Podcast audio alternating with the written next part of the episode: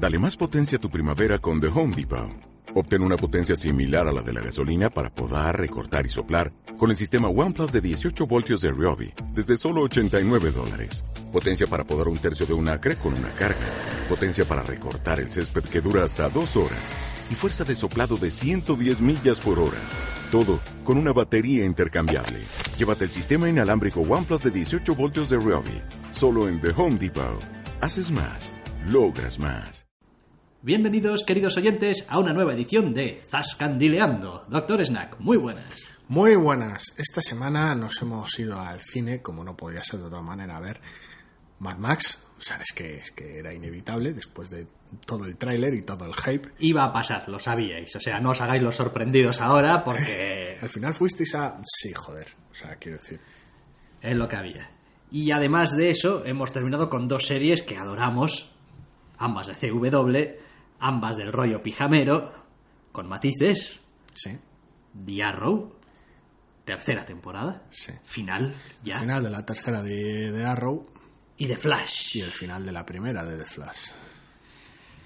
Eh, bueno, yo creo que esto vamos a hacerlo fácil, ¿no? En la película está de puta madre, Arrow está de puta madre y The Flash está un poco más de puta madre que Arrow. Eh, ya está, hemos Venga, acabado, hasta la semana que viene. Hasta la semana que viene, ya, ya, ya está. No, es la verdad es que sí que estamos muy, muy, muy contentos en general con, con lo que ha dado de sí la semana.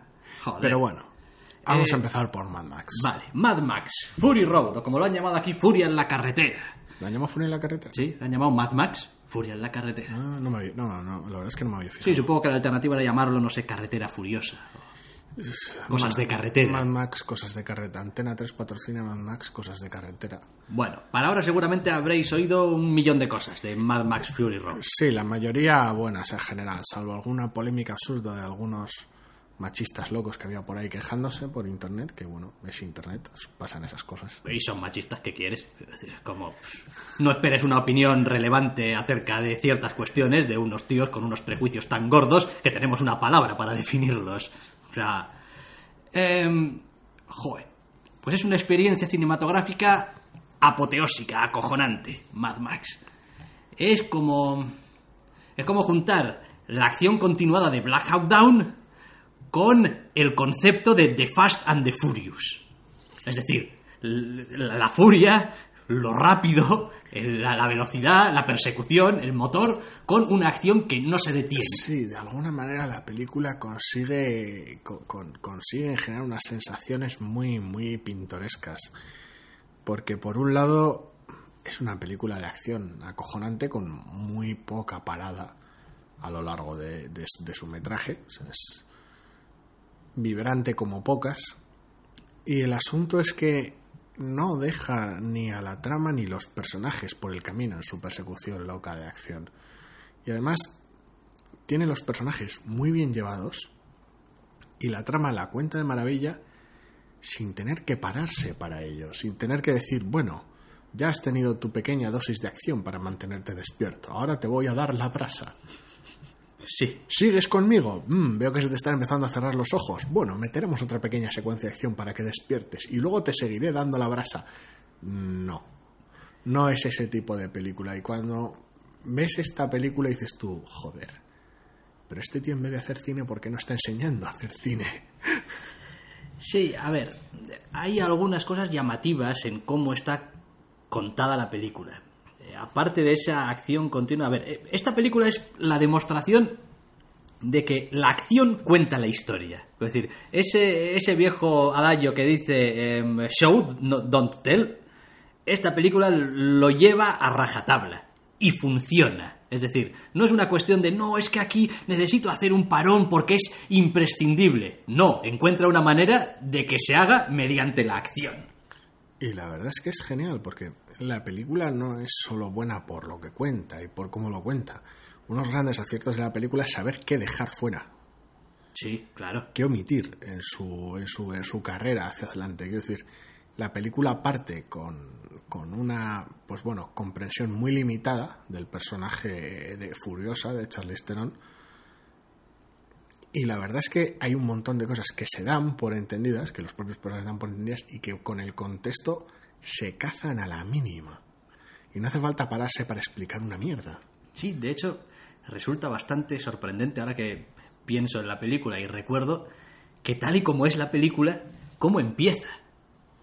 Con el tío narrando. Sí, con el bueno de Max contando sus batallas. ¿Qué es? A la vieja usanza. El, probablemente el único momento de toda la película en la que tenemos una voz en off en la que se nos habla de manera más o menos continuada más de un minuto.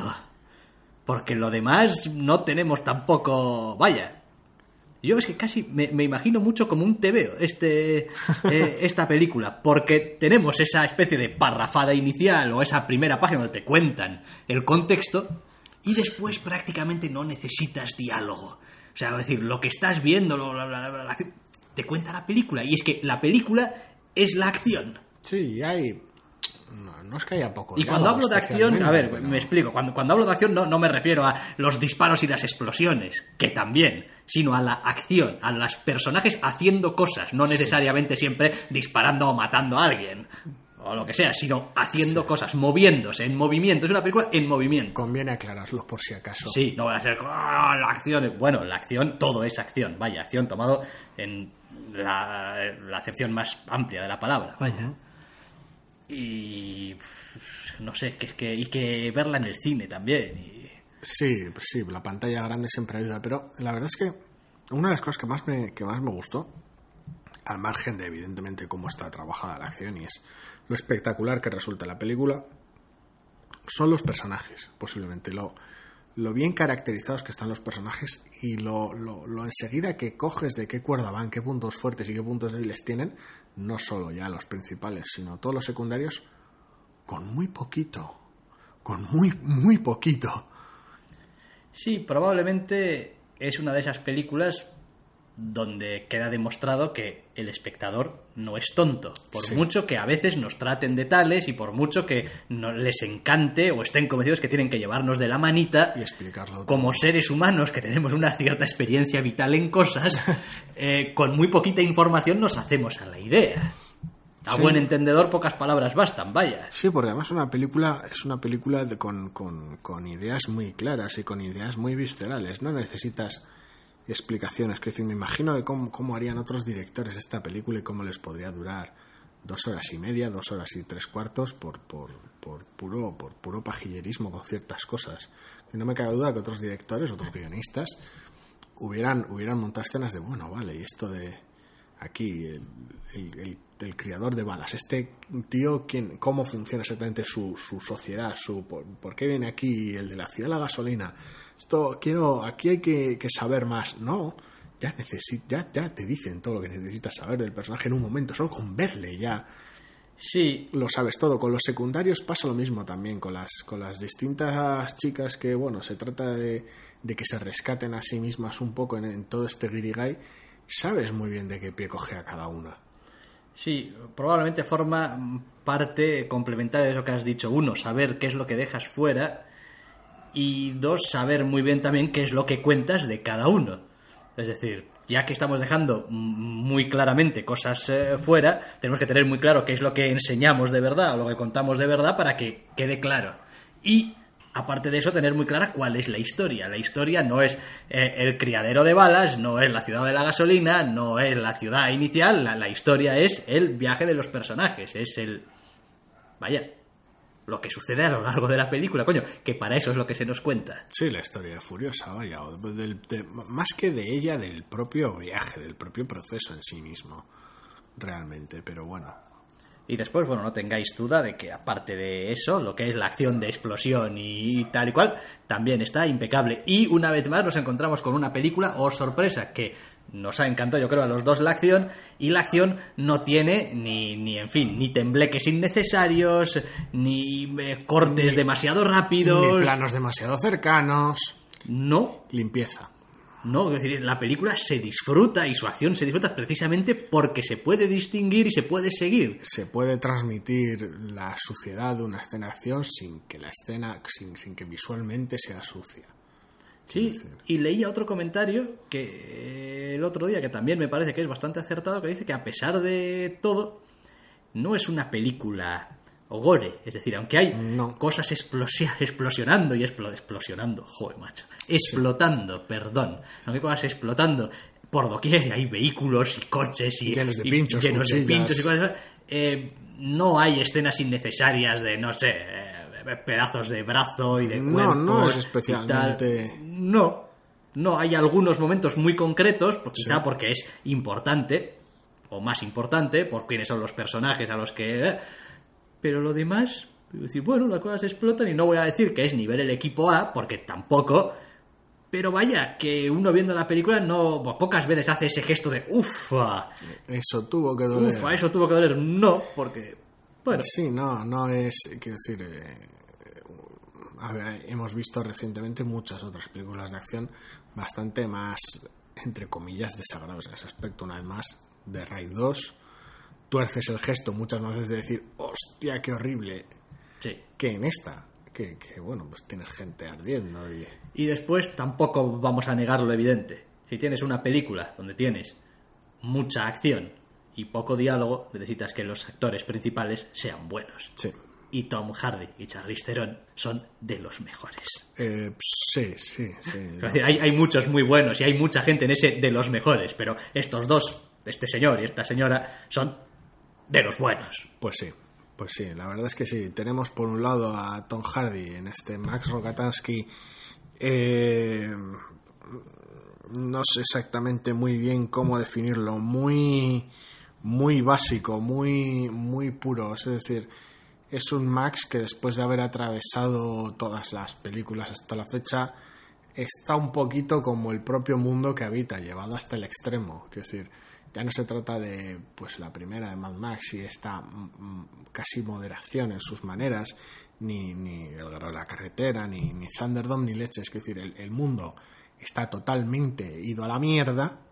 Hace ya tanto que se fue a la mierda que nadie se acuerda de cómo era cuando no estaba hecho mierda.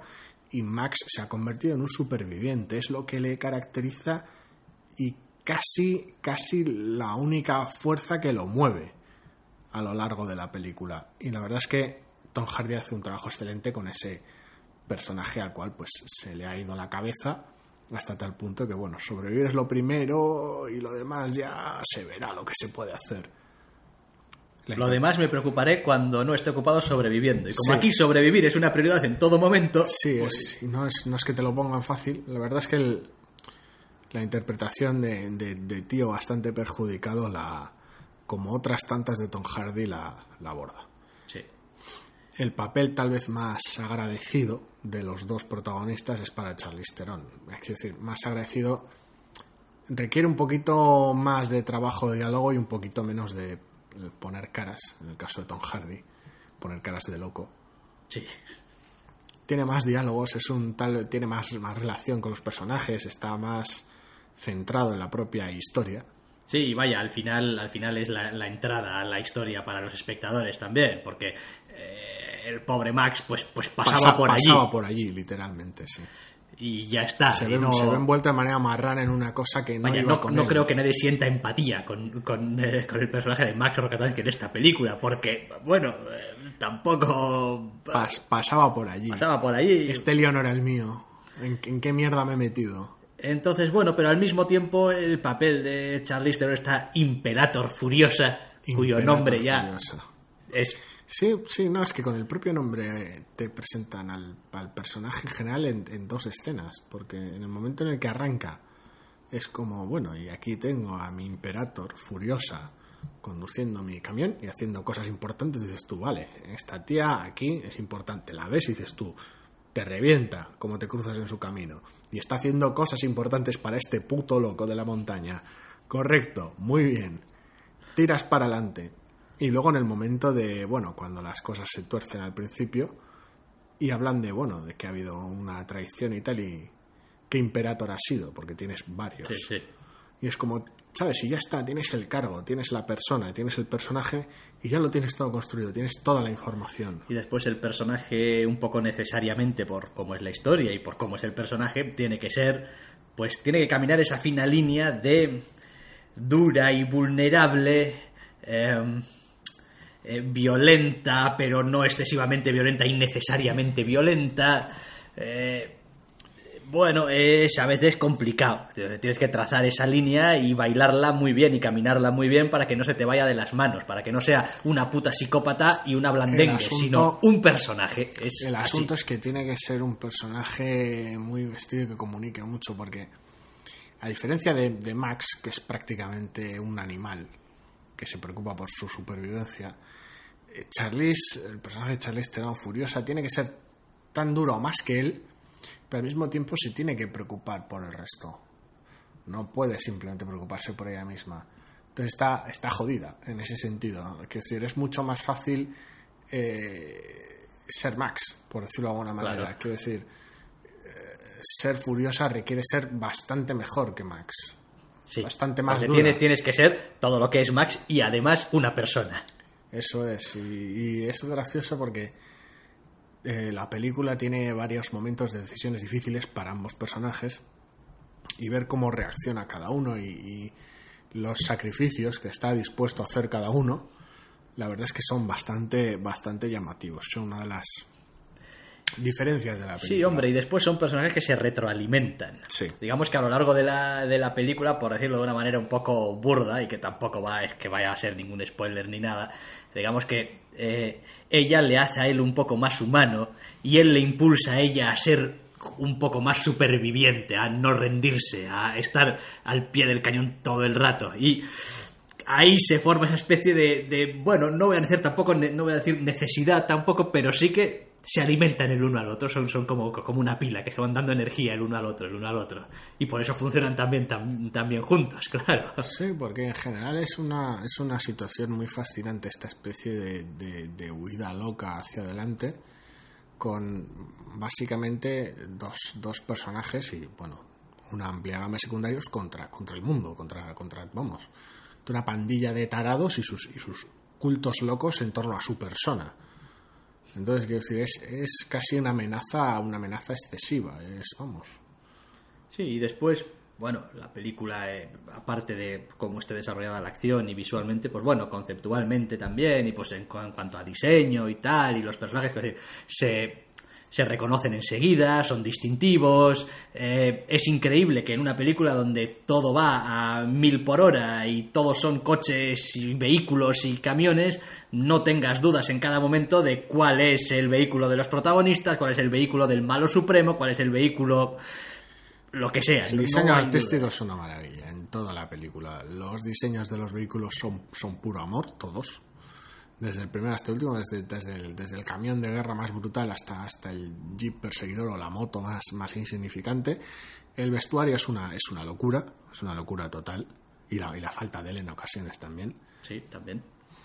Y joder, todo está rodado con esa dirección de la cual ya hemos hablado limpia y con una fotografía acojonante.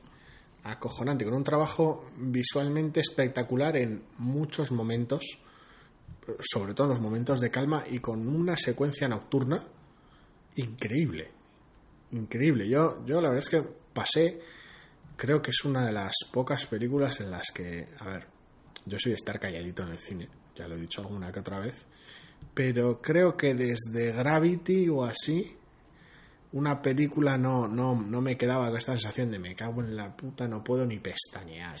Porque no ya porque sea rápida o porque tenga mucha acción o porque no tenga descanso, sino porque está tan medida que la, la tensión, de alguna manera, el, meterte en la película es constante, no, no desconectas en ningún momento. Sí, eso te iba a decir. Es una película en la que eh, me cuesta pensar en algún momento en el que a veces pasa en las películas en la que eres digamos consciente que estás viendo una película. Sí, porque pero- tiene sus momentos de, de relax o de bajona o porque simplemente pues no está tan bien llevada en ese momento y de repente tienes esa especie de gesto instintivo y dices uy la luz de las escaleras no o la luz de salida de emergencia o tal y sales un las momento. palomitas del de al lado. eso es cualquier cosa. No recuerdo un momento de esos No, en, no, en esta estás- película. Estás todo el rato, vamos, con los ojos clavados en la pantalla. Yo recomendaría, sin, vamos, sin asomo de duda, Sin duda. Mad Max Fury Road, eh, porque ya digo, eh, además, a ver, ta- también se han dicho muchas cosas de la película y tal, y se ha intentado eh, a veces analizar y bueno, los temas y tal, y que es una película. Yo no sé si esto es una película profunda o no es una película profunda. Tiene decir, un montón de cosas. tiene un montón de cosas. No sé si es realmente este rollo de significativa, ¿no? Porque tiene mensaje y tiene.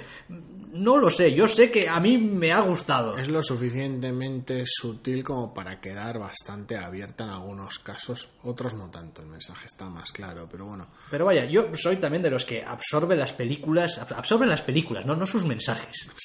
Es decir, a mí lo que me Te queda quedas, una- te quedas con la obra Eso y es. su significación intrínseca, más que Eso es, ponerte es a- decir, eh, a digamos que, que, que gran parte de, de los, bueno, lo que sea, de los valores o de las ideas que me hayan podido quedar, de absorber durante años libros, películas, cómics, lo que sea, parte de la obra con Eh, la cual no, no se distinguen de la obra. No, son, pues, pues, pues sin más, han llegado a mí a través de la obra completa, ¿no? A través de la disección de la obra, de decir, "Ah, ajá, mira aquí esto cómo hacen y entonces Esta como me gusta este- y tal. No, o sea, no, no, no distingo, no sabría decir de dónde vienen muchas de las cosas en las que creo o que pienso. Simplemente estaban en obras que me gustaron y ahora forman parte de mí, punto.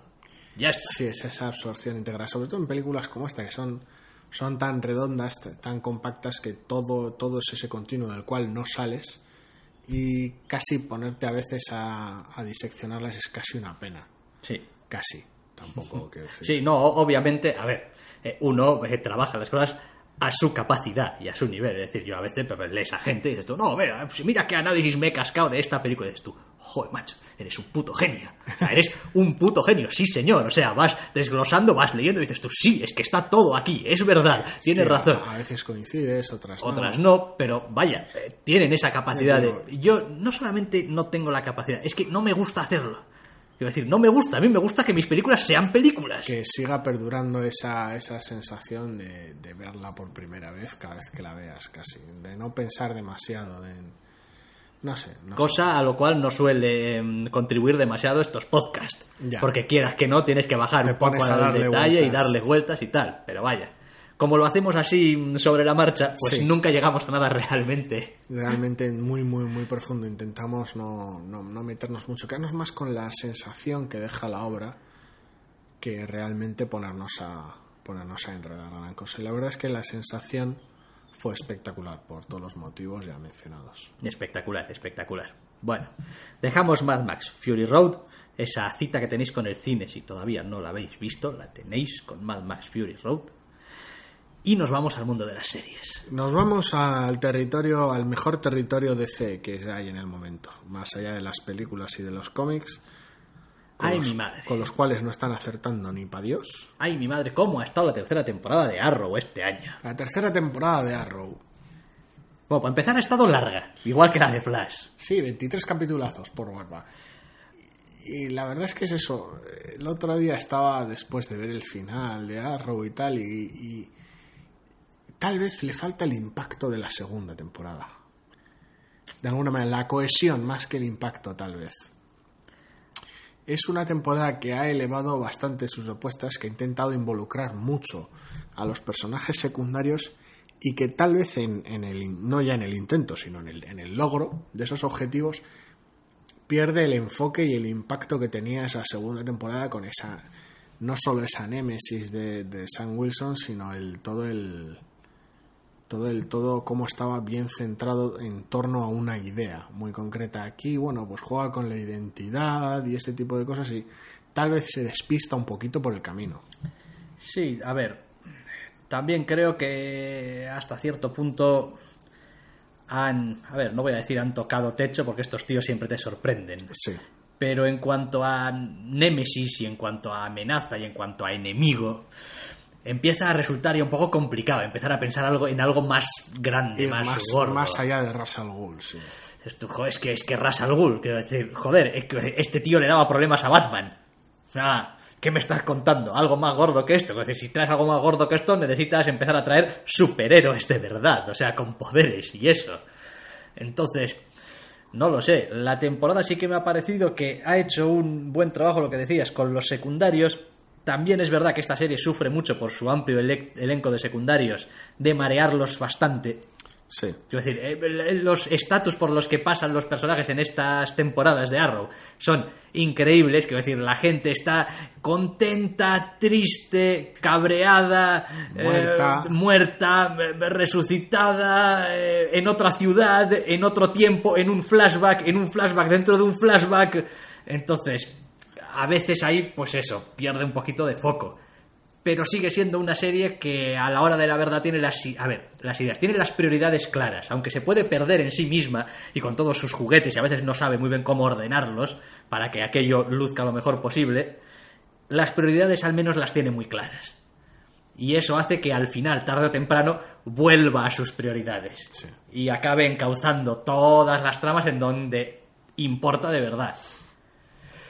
Claro, Después, pues eso, ha tenido también esta temporada algunas necesidades de servir a otras cosas también. Sí, ha tenido sus crossovers, sus tramas románticas se han complicado tal vez un poco más de lo normal. No sé, en general ha sido una, una temporada muy variada que, pues, aunque haya tenido que emplear tal vez demasiado tiempo en darle cancha a los secundarios, ha continuado dándole cancha a los secundarios, que yo es algo que aprecio. Odio que estén ahí simplemente al servicio del protagonista, porque entonces da la sensación de ser, no ser personajes, de ser herramientas.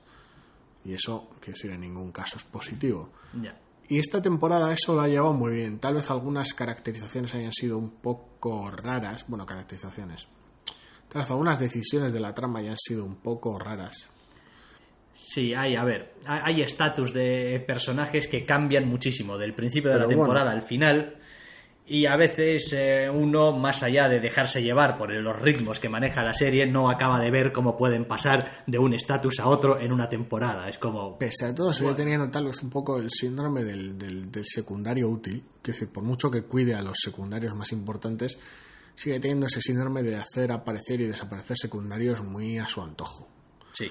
Y a veces es chocante, sobre todo cuando son personajes que les importan a otros personajes. Entonces se te queda un poco cara de ¿por qué este personaje sigue sin no aparece? Porque bueno, que el personaje de Sim prácticamente desapareciera durante toda la tercera temporada tenía sentido por lo sucedido con Sara. Sí. Hasta ahí bien. Pero lo de Ted Grant mm, es un poquito más raro. Eh, refrescame la memoria. El, Ah, el ah. box- el exboxeador y Sí, ex vigilante. Sí, sí, sí. Es un poco raro, porque bueno, pues lo utilizan para aprovechar ciertas cosas del personaje de Laura al principio de la temporada. Luego le sirve de entrenador. Luego se apunta a un showdown a la desesperada, en ausencia del protagonista. Le hacen una cara nueva, lo mandan al hospital y, Y nunca más y se es supo. que no van ni a visitarlo. Ya. Entonces, tiene, su- tiene un poco ese síndrome del. Es decir, que yo lo entiendo. Yo lo entiendo, que hay capítulos bastante graciosos. Aquel en el que se enfrentan Atom contra Arrow y, Sí. y Arsenal y le hacen ver la luz que no soy el malo, tío. Voy de verde, le tiro flechas. Vale que mataba gente en el pasado, pero ya no. Soy el bien. Debes entenderlo. Justo antes de eso, Atom fría a Arsenal y lo, lo, lo hace atravesar medio decorado lo manda para allá. Luego Arrow y Atom tienen su conversación, cada uno se va por su lado, y es como, alguien se va a molestar en levantarlo del suelo, en ver si sigue consciente este chaval. Ah, Dejas a tu Siki que hay tirado y ya.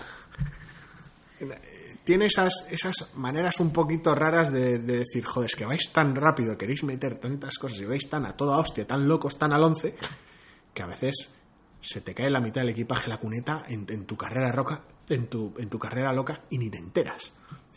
Ya. Entonces sufre de un poquito de estas cosas en este exceso. Pero bueno, suelen ser normalmente detalles menores.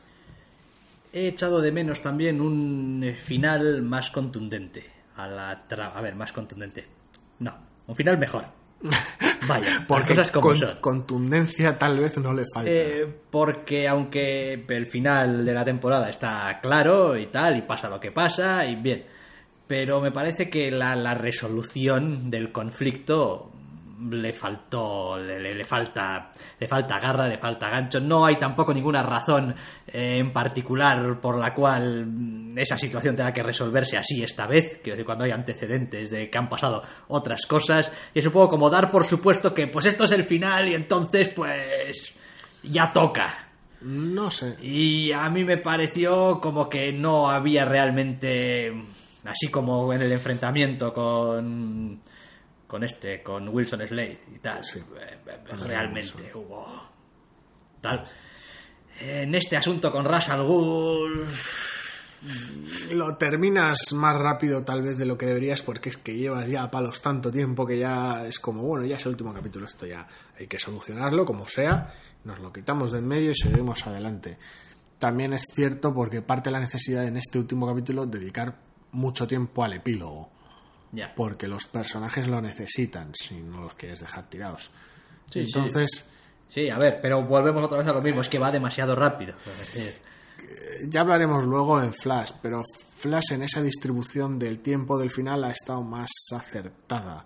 Buena parte del showdown final está en el penúltimo capítulo, por decirlo de alguna manera, y luego en el último, no es que sea todo epílogo, pero casi casi sirve para ofrecer cierto cierre a la temporada. En Arrow eh, lo has complicado todo tanto que lo tienes que embutir todo al final y no da tiempo para todo, no da tiempo para tratar todo como se debiera. Pero bueno, Lo demás es una serie que me sigue encantando, me sigue pareciendo divertidísima y sigo disfrutándola cada capítulo. sí, yo me lo paso en grande con la serie, quiero decir, además el final de temporada ha dejado las cosas de manera bastante interesante, luego ya veremos al final a cuánto de eso le das la vuelta o no, pero tiene su, su, su enfoque bastante claro de lo que quiere ser, sobre todo es eso, sobre todo tiene muy claro, pues quiero mi, serie de, un vigilante en una ciudad ya está jodida y tal, y bueno, a partir de ahí pues ya me vuelvo lo loco que, que quiera.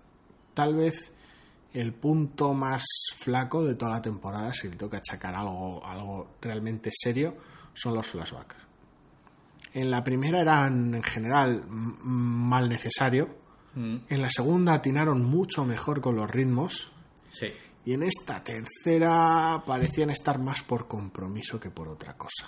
El problema de esta tercera es que había mucho flashback que parecía un poco arbitrario respecto a qué es lo que te estaban contando. Es decir, hasta un determinado momento te cuentan una cosa y de repente como la trama, digamos, de la serie Como en la tal. actualidad eh, va mutando hacia otros aspectos, pues los flashbacks van mutando a otros aspectos y hay un salto ahí entre un punto de los flashbacks y el otro en el que simplemente, pues bueno, pues ya está, y ahora va de esto los Sí. flashbacks y Sí, demasiado utilitario tal vez. Tiene algunos puntos muy simpáticos, como cierto retorno a la isla y que los flashbacks tengan lugar en la ciudad, ciertas maneras muy graciosas, Sí. ciertos casi guiños a los fans. Pero sí, eh, eh, tal vez en este caso concreto, esta temporada, han sido más, más de cara a una utilidad a la trama principal que de costumbre. Pero bueno. Sí, no, y además volvemos a que como tienes unos personajes en los flashbacks y en los mismos personajes en el tiempo actual y es ya, si ya era una fiesta de personajes, ahora hay más personajes de los que no sabemos nada, que hay que explicar cosas atrás y hay que explicar cosas ahora también. Y más tiempo que te consume todo. Eso es. Y bueno, Hace un trabajo realmente bueno con ello, pero tal vez aquí no tan fino como en la segunda temporada. también hay que decir que, claro, con este asunto de los ritmos y de los manejos y tal y cual, eh, casi casi vas a quedar en desventaja cuando estás viendo paralelamente la primera temporada de Flash y estás viendo el trabajo acojonante que han hecho en esta primera no temporada. es sí no es solo que Arrow tal vez esta tercera palidezca con la segunda.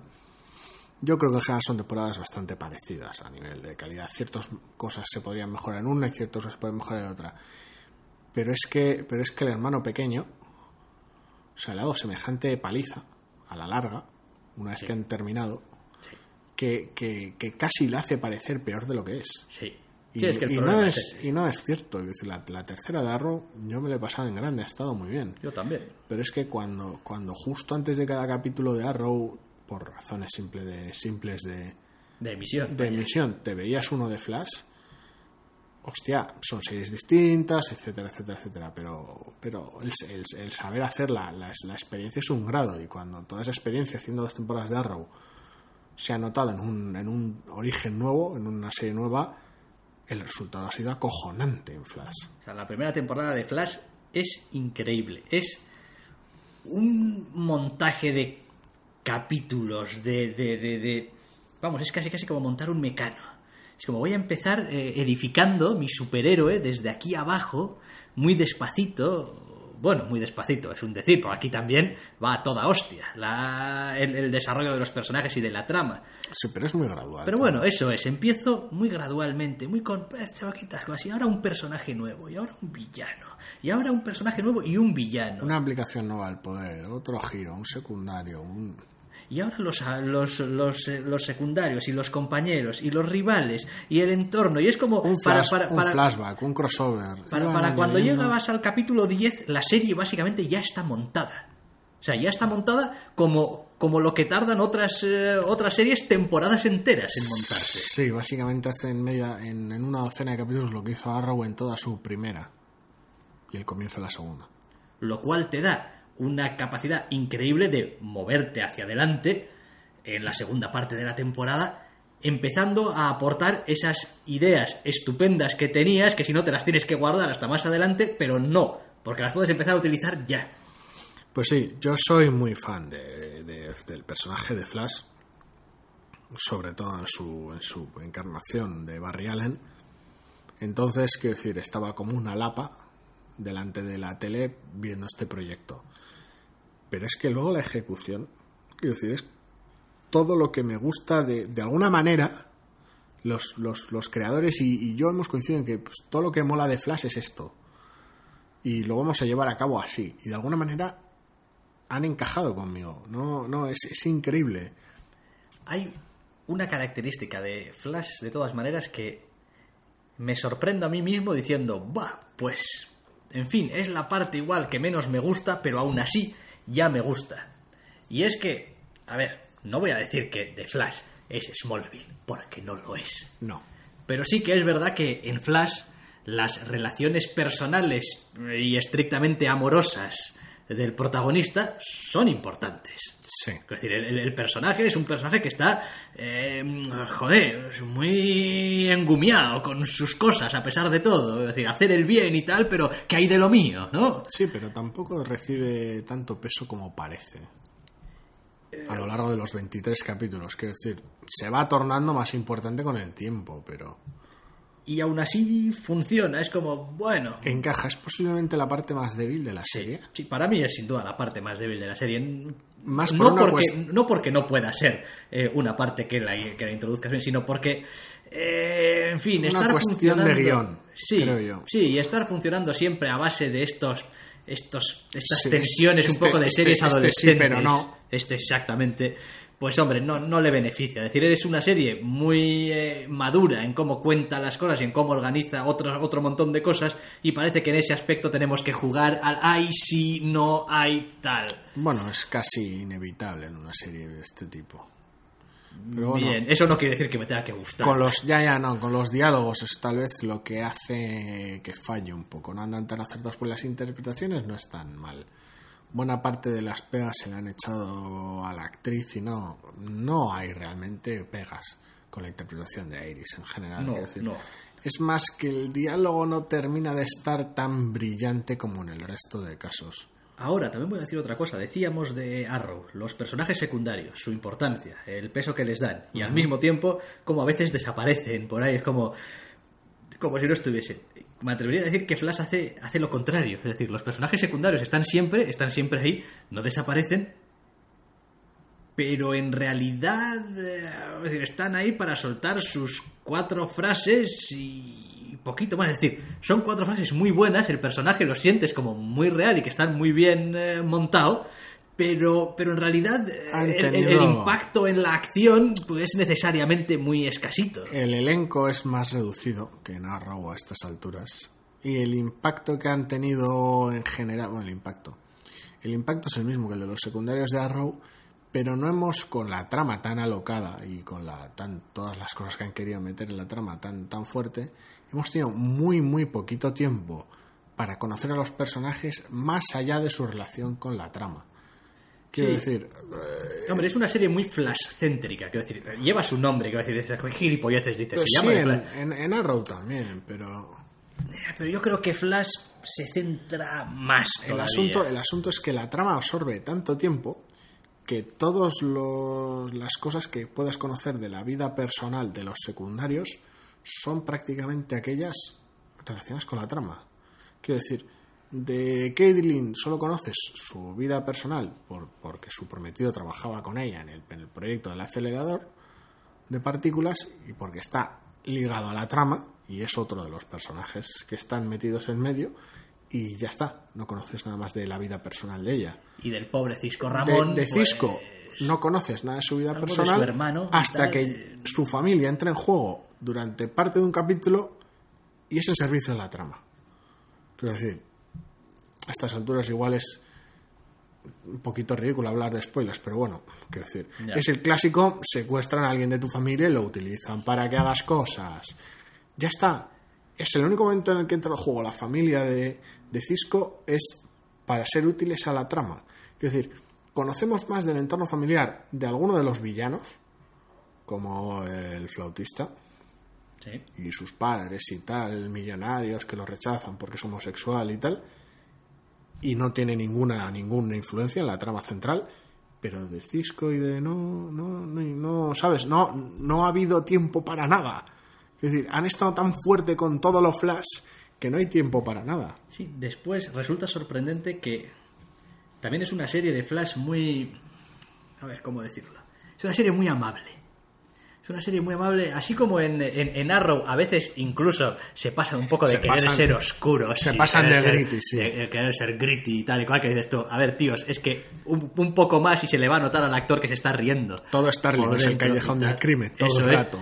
Eh, en Flash es casi casi todo lo contrario. O sea, hasta el villano te, te- te tiene cariño. O sea, es, ese es Smallville, sí. eh, Es un sitio feliz, Central City es un sitio feliz. Entonces hay, hay unos asuntos a veces un poco Es- raros. Está bien. Yo creo que a alguien le parecerá que roza lo caricaturesco, pero a mí me parece que está bien porque eh, más allá de la acción, los protagonistas y las diferencias centrales, establecen muy claramente un- una diferencia tonal entre una serie y otra, que es algo crucial a la hora de hacer un spin-off. La diferencia tonal es espectacular y el tratamiento de los personajes, de cómo funciona Joe, el policía blandito, Sí. Y de cómo funciona el propio villano, magistral, interpretación por cierto, es posiblemente el mejor personaje de toda Adoro la ese temporada. personaje. O sea, es, es como. O sea, en serio, que. Es genial. La verdad es que, quiero decir, más allá de, lo- de cómo son los propios personajes, el tono general del- de la propia serie es, es ese, es un tono más, más amable, más feliz, y es algo que mm, a mucha gente igual le chocó un poco, pero a mí me gustó mucho cómo emplearon en el crossover. Cuando trasladan a algunos de los personajes de Arrow a Central City, ellos mismos se ven influenciados por ese aire un poquito chorra, un poquito casi a veces de chirigota, de, de que exagerado esto. Y una vez que los, los, los muchachos de Flash acaban en, en Starling City, es como se paran a pensar, igual no estamos tomando esto tan en serio como deberíamos, porque aquí pues, la, la gente muere. Serious business. La gente muere y eso cuando, quiero decir, algunos de nuestros villanos han, han- han muerto, han pasado cosas y estamos aquí poniéndoles nombres graciosos y tal. Y es, es- está bien porque sirve para, para, para establecer ese contraste entre un sitio y otro al mismo tiempo que formen parte de un mismo universo. Sí, claro, a ver, al final la diferencia básica es que donde Oliver Queen es un personaje torturado, eh, Barry Allen no. No. Barry, Bar- Barry Allen es un tío feliz. Es decir, Barry Allen es un tío al que a pesar de que le han pasado un montón de cosas y él mismo lo reconoce, pues, No, ha vivido no, sí, no es, no es Batman. eso es, ha tenido una infancia, es decir, pues le han pasado cosas, pero coño, ha crecido contento y bien y con gente que le quería y, y joder, pues tiene un trabajo y pues, no sé, vaya, pues sí, tiene un pequeño problema con el, el- el- el- el rollo este de la novia y tal, pero bueno, ¿quién no tiene algún problemilla por ahí? Pues que vamos, la madre muerta, el padre en prisión y quiero decir, ¿sabes? Sí, pero venganza y tal, y- pero no, no, no, las- el, el- el camino elegido es otro y está bien a la hora de contrastar porque tienes, tienes al, al vigilante jodido, quiero decir, para tener la serie el vigilante jodido ya, ya tienes a Robo. Y ya tienes sus, sus montañas rusas emocionales. Aquí lo que tienes es otra cosa, tienes al puñetero velocista escarlata que es el héroe. Quiero decir, Arrow es un vigilante, esto es un superhéroe. Quiero decir, su trabajo es hacer lo, lo, lo- lo imposible para, para solventar la situación. No tiene tiempo para pararse a sus neuras. Y cuando se para es para salir reforzado de ello.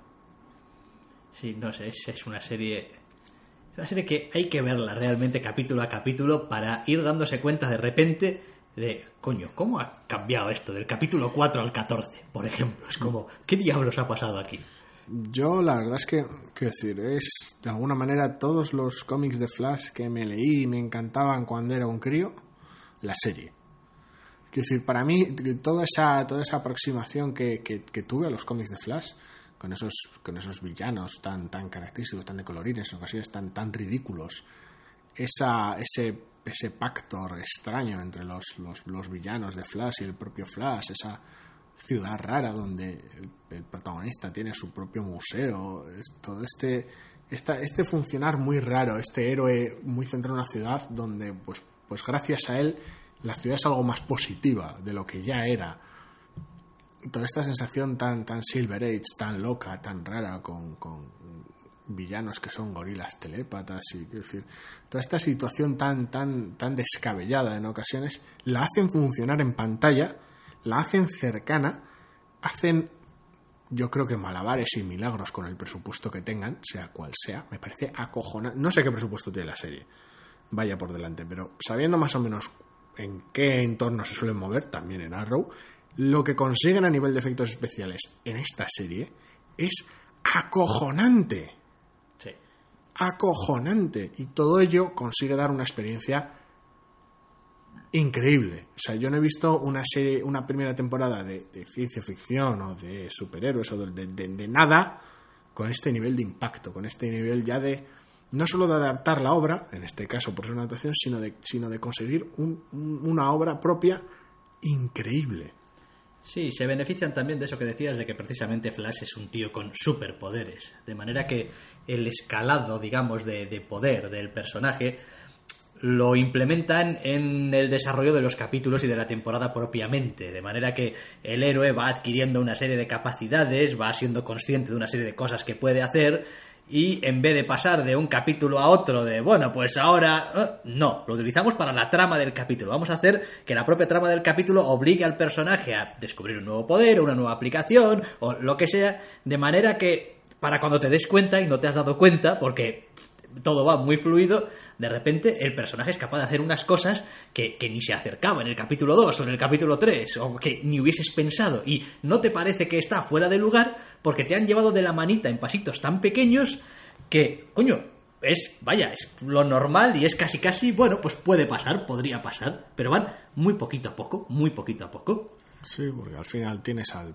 protagonista corriendo en círculos al principio de la temporada y tienes al protagonista corriendo en círculos al final de la temporada. Entonces, sí. pues bueno.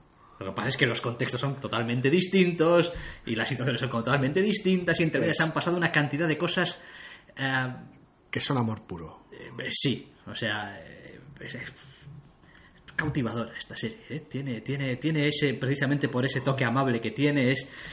No sé, joder, uno sale más contento después hemos, de ver un capítulo de Flash. Hemos hablado mucho, sobre todo cuando hablamos de películas y tal, de cómo, pues bueno, los superhéroes te permiten hacer tocar otros géneros, por decirlo de alguna manera. Lo comentamos con la segunda entrega de Capitán América sí. y tal. En este caso, estamos hablando de una adaptación de un cómic de superhéroes que tradicionalmente siempre ha sido única y exclusivamente un cómic de superhéroes, punto, sin ningún otro género cruzándose por el medio, más allá de pues la más que evidente ciencia ficción imprescindible para justificar las cosas. Y la adaptación se ha convertido en un, una serie de superhéroes pura y dura, sin disculpa ninguna.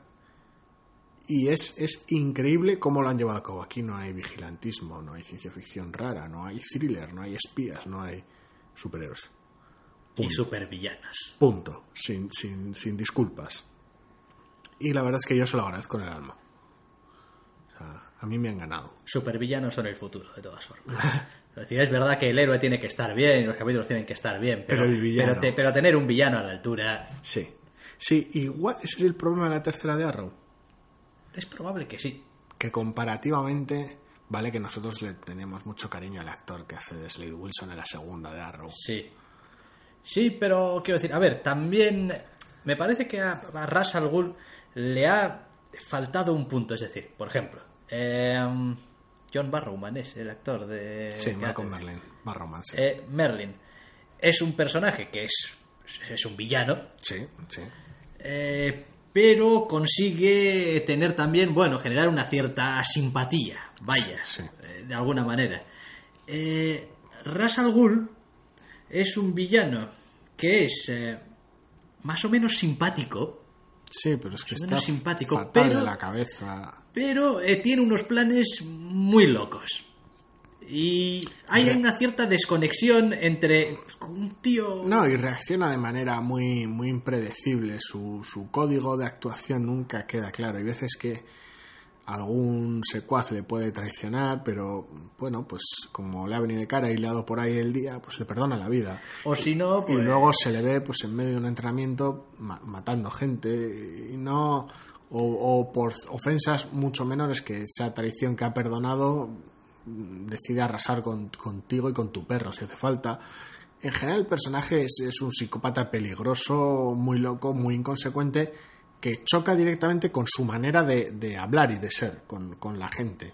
Es decir, no, no, no encaja muy bien, ni tan siquiera como contraste, cómo es y lo que te está diciendo. O sea, lo que te está diciendo y cómo te lo está diciendo.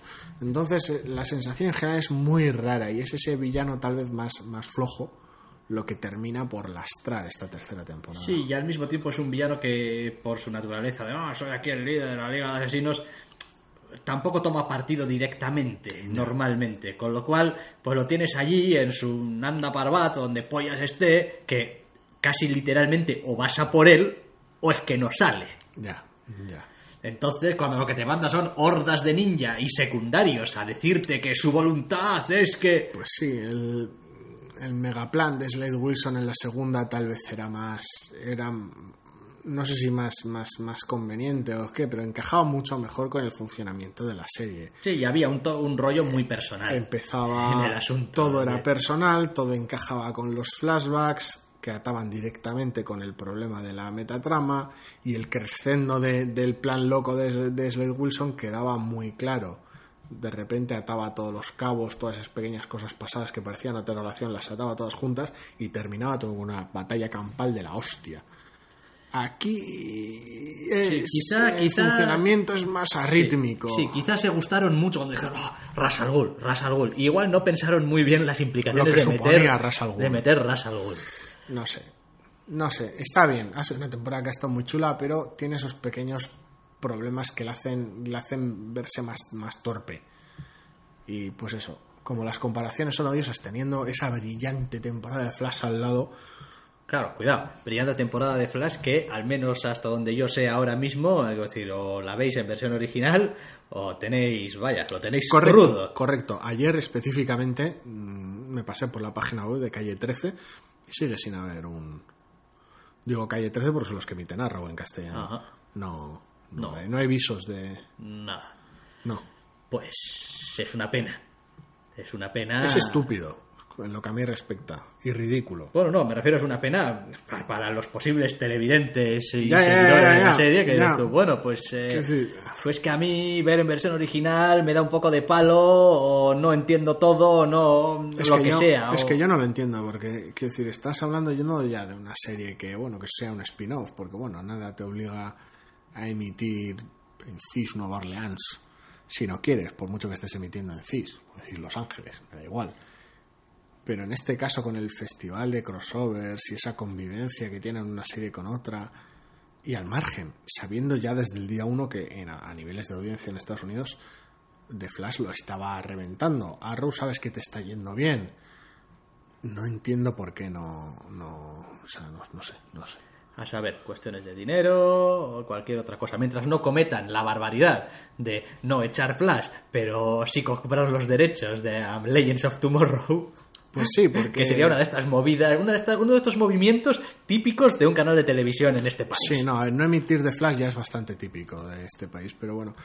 Sí, junto con estos finales de temporada de Arrow y Flash, CW y los creadores de ambas series han anunciado una tercera serie de equipo llamada Legends of Tomorrow, que bueno, ya veremos, porque tiene fecha de 2016, con lo cual es una serie que va a arrancar bastante después de que vuelvan estas dos en otoño. Entonces es, es algo que me dejó una sensación un poco rara a priori. Igual es una temporada más corta o, Y si ya, Ya tenemos veremos. pocas series de, basadas en TVOs y en superhéroes, además Supergirl. Además, Supergirl, sí. Que entre comillas viene al caso y entre comillas no, salvo que decidan dar alguna sorpresa por el camino, porque no va, en principio no va a compartir universo. No, eso han dicho. Sí, lo cual es, es una pena. Pero bueno, las implicaciones son las que son también, porque esta Supergirl parte del hecho de un mundo en el cual hay un Superman y se conoce que hay un Superman y no hay problema, con lo cual encajaría como la mierda en Flash y en Sí. Arrow. Salvo que la liases muy gorda en Flash con algún viaje temporal y de repente hicieras trampa y Sí, aunque, aunque, va a ser, Superman. aunque va a ser gracioso porque te voy a decir yo lo que va a salir Superman en Supergirl. No, no, nada, nada, pero me refiero a que el personaje opera en un mundo donde hay un Superman.